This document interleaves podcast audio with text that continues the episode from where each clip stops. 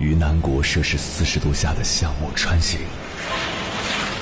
在冰城零下三十度的中央大街漫步，往十里洋场听罢一曲天涯歌女，西出阳关凭黄沙穿金甲，风霜雨雪，四季如歌，不曾倦怠。我翻越高山，大河，无所畏惧水深和火热，只为打破这千山万水的阻隔，与你相遇。我是英波，我在原来的地方等你，不见不散。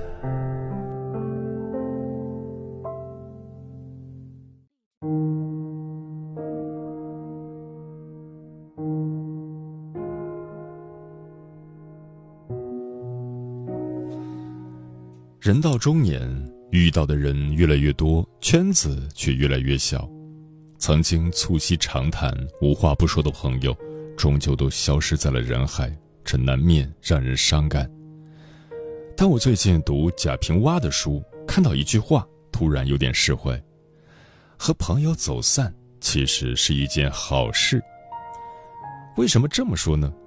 人到中年，朋友减少，其实也意味着。你已经找到了自己生活的重心，这种好体现在三个方面：一，酒局少了，但生活更好了。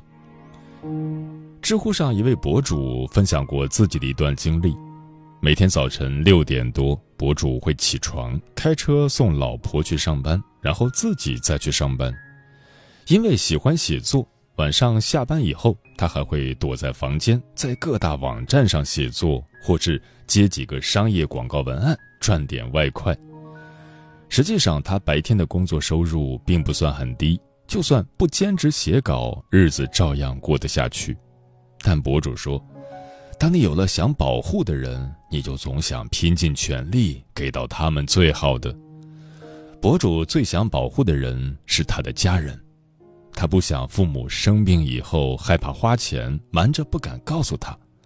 他也希望通过努力把孩子送进更好的学校，让孩子接受更优质的教育。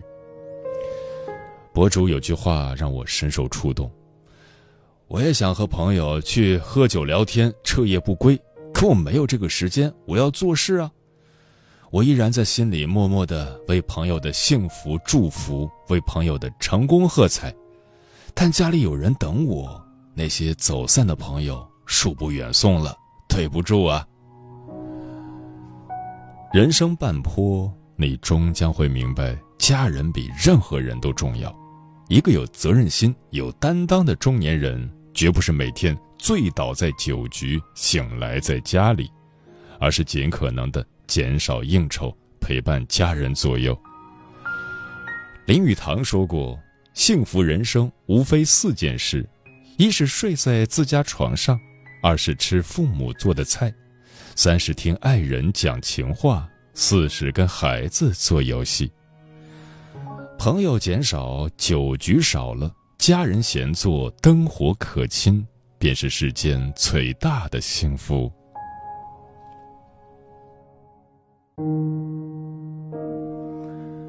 二，朋友少了。但关系更好了。心理学上有一项研究结论：人这一生走到头，留在身边的朋友不超过十个。但现实生活中，我们却在无用社交上倾注了大量时间。行至中年，就该明白，这一生有三五个可以掏心窝子的朋友就足够了。我上大学的时候才发现，我父亲并没有多少朋友，每次聚会。喝酒聊天都是那么几个人，而那个时候的我特别喜欢交朋友，隔三差五就会认识一个新朋友，所以我对父亲充满不屑，总觉得他的圈子太窄，每天都是和同样的几个人待在一起，生活太没劲了。直到有一次，我们家意外发生了一件事，急需用钱，和父亲平日里玩的比较好的几位叔叔，虽然手头也并不宽裕。却主动把钱借给了父亲，也是从那以后，我才突然明白，父亲虽然朋友不多，但每个朋友关系都足够铁。我相信父亲在年轻的时候也跟我一样，身边簇拥着很多朋友，但这些朋友就像是秋后的落叶，风一吹就飘走了。人到中年，面临工作和家庭的双重压力，精力有限，圈子变小并非坏事，可以用有限的精力来维系自己的小圈子。演员沈腾也说过。二十岁以后的朋友需要花时间去了解，经过时间的沉淀，能留下五个数的朋友已经是人生赢家了。中年以后，朋友要的是质量而不是数量，圈子虽小，真心就好。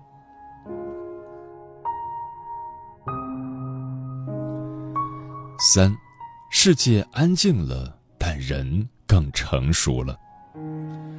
圆桌派节目里有一期讲到独处，提到爱因斯坦，说爱因斯坦有个小毛病，连妻子也不能忍受。他经常招呼也不打，无缘无故就会从家里消失几天，所有人都找不到他。离开家以后，他去了哪里呢？可能是躺在草地上盯着夜空中的星星发呆，也可能在湖上泛着小舟去思考他的那些物理学问题。总之。每隔一段时间，爱因斯坦就需要这种属于自己的独处时间。最后，主持人窦文涛说：“独处造就伟大，历史上很多伟大的成就就是在这种独处的时刻思考出来的。”年轻的时候喜欢灯红酒绿，喜欢喧嚣热闹；人到中年更享受独处的宁静。陈道明在《杨澜访谈录》里说过，自己讨厌社交，喜欢独处，宁可坐在椅子上安静的看会儿书，也不愿意出门见很多人。在独处的过程中，不管是看书还是练字弹琴，都可以让他获得身心的愉悦。钱钟书曾说过：“门外的繁华不是我的繁华。”孤独令人沮丧，安静。使人厚重，因为孤独是承受，安静是选择。人到中年，看清了生活的千疮百孔，更愿意选择安静，享受孤独。就像余华说的：“我不再装模作样的拥有很多朋友，而是回到孤独之中，以真正的我开始独自的生活。世界从喧嚣到安静。”学会与自己独处是人生的必修课，独处是一个人真正走向成熟的标志。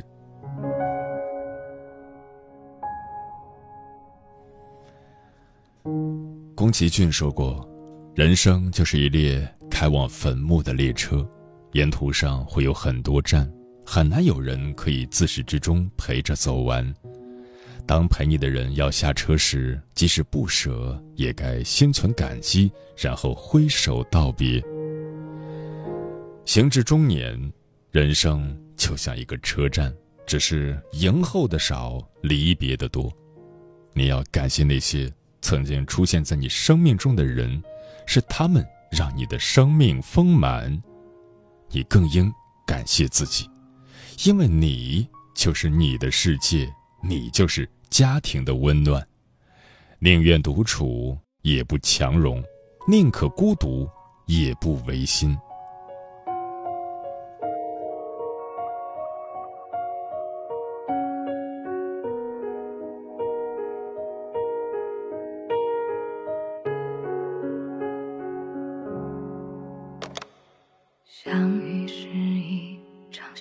去表演，来不及离场。占据时间太过专心，情绪表面，热情耗尽的一个结局。也许都在等谁先离去，留言何在？几言处继续，其实感情已经默契。有意无意是单纯无情。其实我也想抱你更近，暂时维持这种关系。也许人爱拥抱着起，最后连名带姓都忘记。有些讨好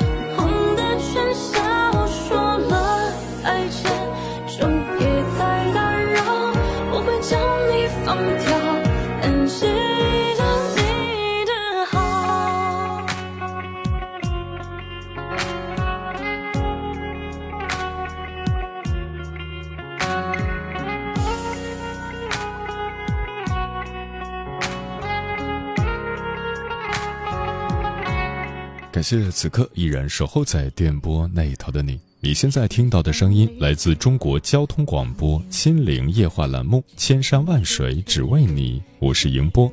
今晚跟朋友们聊的话题是人与人之间是怎样走散的。微信平台中国交通广播，期待各位的互动。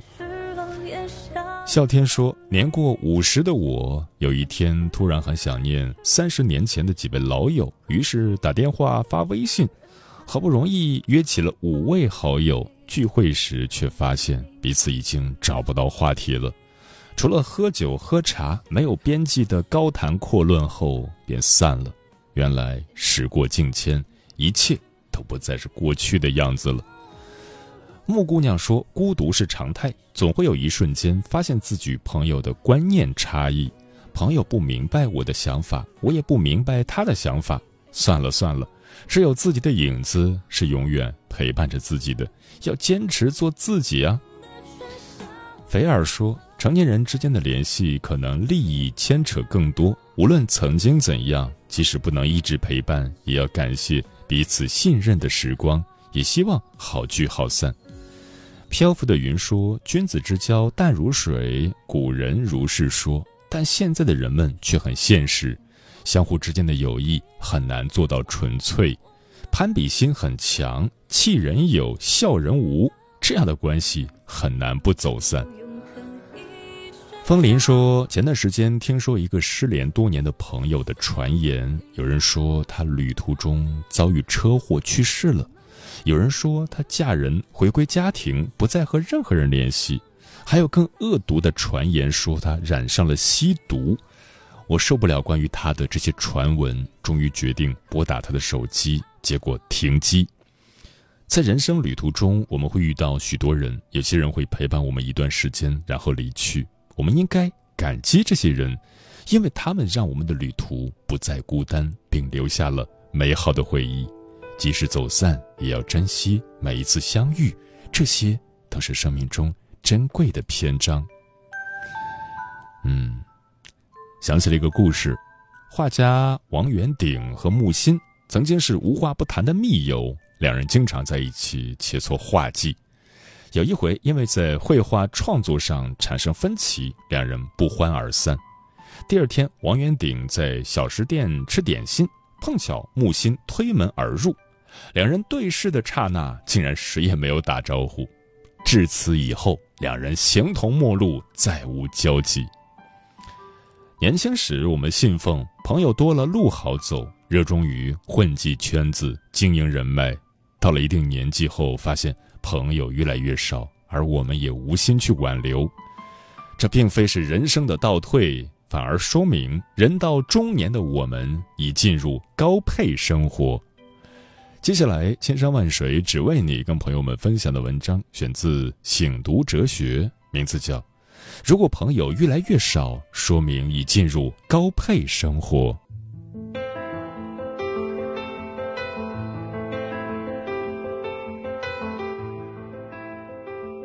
朋友越来越少，留下的越来越重要。苏轼年少成名，朋友众多，张藻便是其中之一。他与苏轼曾在凤翔共事，知道苏轼绝非池中之物，便刻意与之亲近。张藻离任返京时，念旧的苏轼还特意为他写了一篇假说。乌台诗案发生后，张藻以知谏院的身份参与案件审理。作为好友，本应为苏轼奔走相救，但张藻只惦记自己的名利和前程，竟然推波助澜，欲置苏轼于死地。有官员曾劝谏皇帝宽恕苏轼。张藻惶恐苏轼赦免，竟把那人骂个狗血淋头。古人云：“以势交者，势尽则疏；以利合者，利尽则散。”年轻时的朋友大多循着利益而来，你越有价值，你们的关系越好。一旦你失势，曾经鞍前马后的人会不动声色地销声匿迹。那是依旧留在生命中的人，才是你真正的朋友，经得起时间的筛选。苏轼入狱后，从未谋面的笔友黄庭坚，还是个人微言轻的小官，但他不惜赔上前程，挺身而出，为苏轼伸冤呐喊。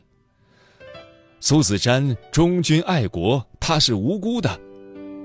然而，以王安石为代表的新党怎容得下颇有名望的苏轼出狱阻挠变法？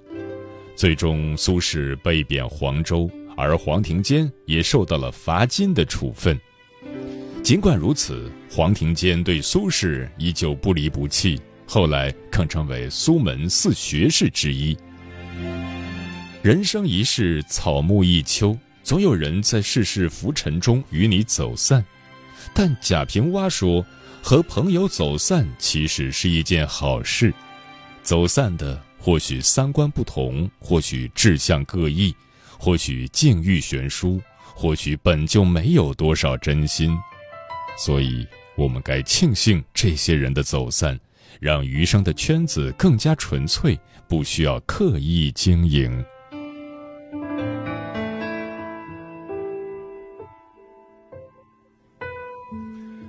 别把人生交给人脉，要把时间留给自己。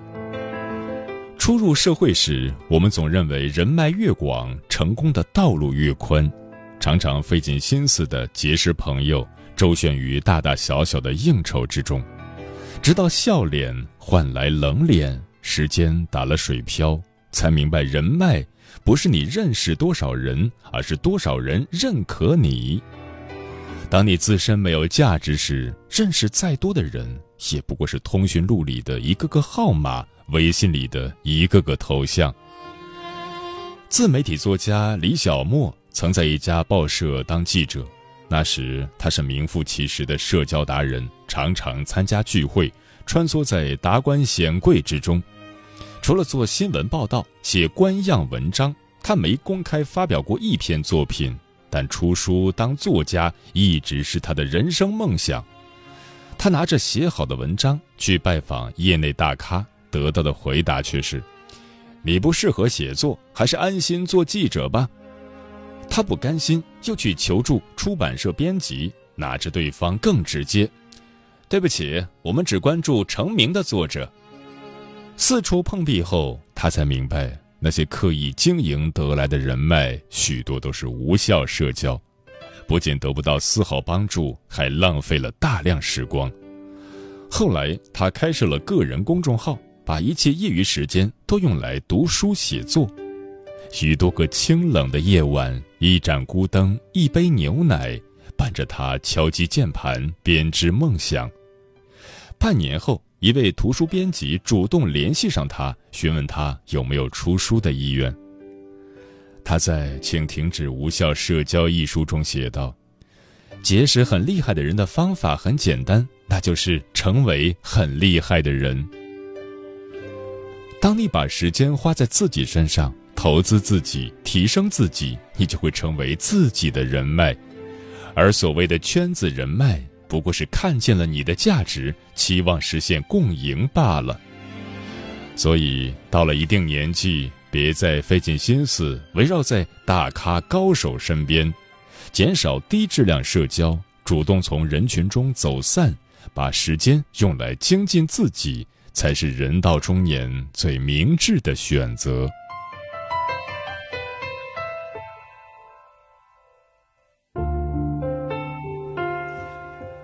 高级的人生从享受独处开始。美学家蒋勋说过：“寂寞会发慌，孤独则是饱满的。孤独是生命圆满的开始。”年轻时害怕孤独，因为世界是未知的，自身是稚嫩的，所以期待外界的认可，更期待外界的帮助。但中年以后，尽管世界依旧广袤。但内心日趋丰盈，知道自己想要什么，该要什么，又如何去获取，因此更喜欢独处的时光，能够与自我对话，而不是迷失在纷繁复杂的尘世。作家周国平就喜欢享受独处，于他而言，记者采访、电视亮相、大学讲座等，他总是能免则免。有时盛情难却，答应了，结果多半也是后悔。他最喜欢的日子就是在家读书写作，与妻子女儿一起品尝至真至纯的人间亲情。与周国平一样喜欢独处一隅的，还有作家许知远。他曾作为嘉宾参加综艺节目《向往的生活》，这是一个具有浓烈烟火气的节目。嘉宾们一起劳作，一起备饭，一起话家常，整个画面都是热情洋溢的。但许知远却是另类的存在，他一个人去海边闲逛，看天高水阔；一个人与村民聊天，知风土人情；走累了就拉把椅子坐在帐篷下读书。热闹是他人的，他的热闹在自己心中。就是这样一位格格不入的人，却收获了嘉宾们的羡慕。他的生活才是真正的令人向往。《百年孤独》里说，一个人最好的状态就是独处的时候，安静自在，不用周旋于别人的情绪，也不必刻意判断他人的心思，自己陪同自己，回归一个真实的自己。人到了一定年纪是往回收的，三两知己慰风尘，一杯清茶敬浮生。在独处的路上，与自己为伴，不忧不惧，自在自得。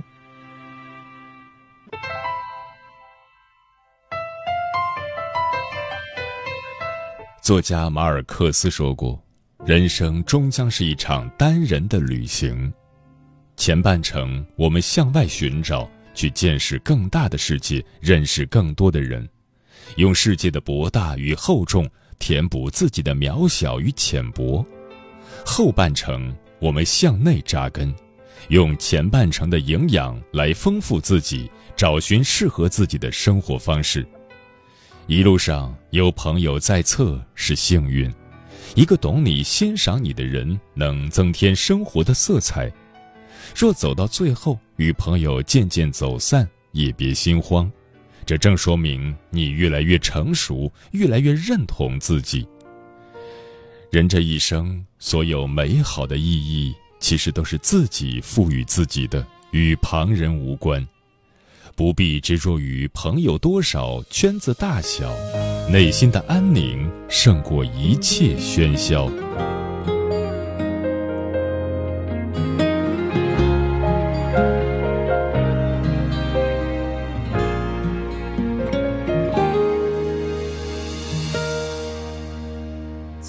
山川没了港湾，掉进了深渊。太多期盼未能如愿，难免心不甘。有些事很简单，最后却要进退两难。拼了命，却没找到答案。心酸，带着难堪，让心很不安。改了习惯，忘了期盼，苦能给谁看？有些人太过留恋，却又变成了负担。我给你的，也只剩下成全。我和你为什么要走散？消失在身后那条大路两端。每个人的心里都会有太多遗憾，你不过曾是我心的一半。我和你为什么要走散？残缺的心又该拿什么填满？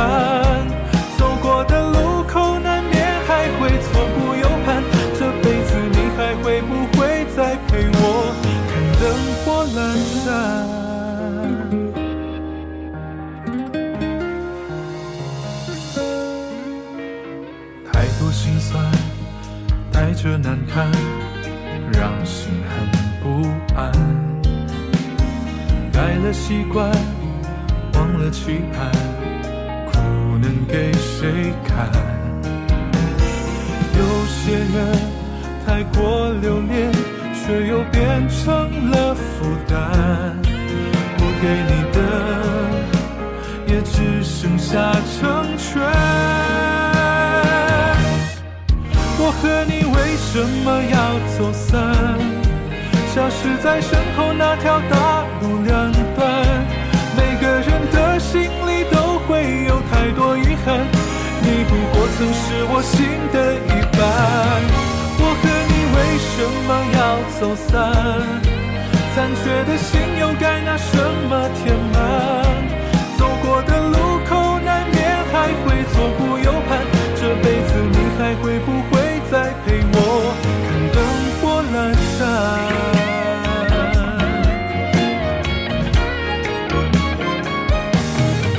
我和你为什么要走散？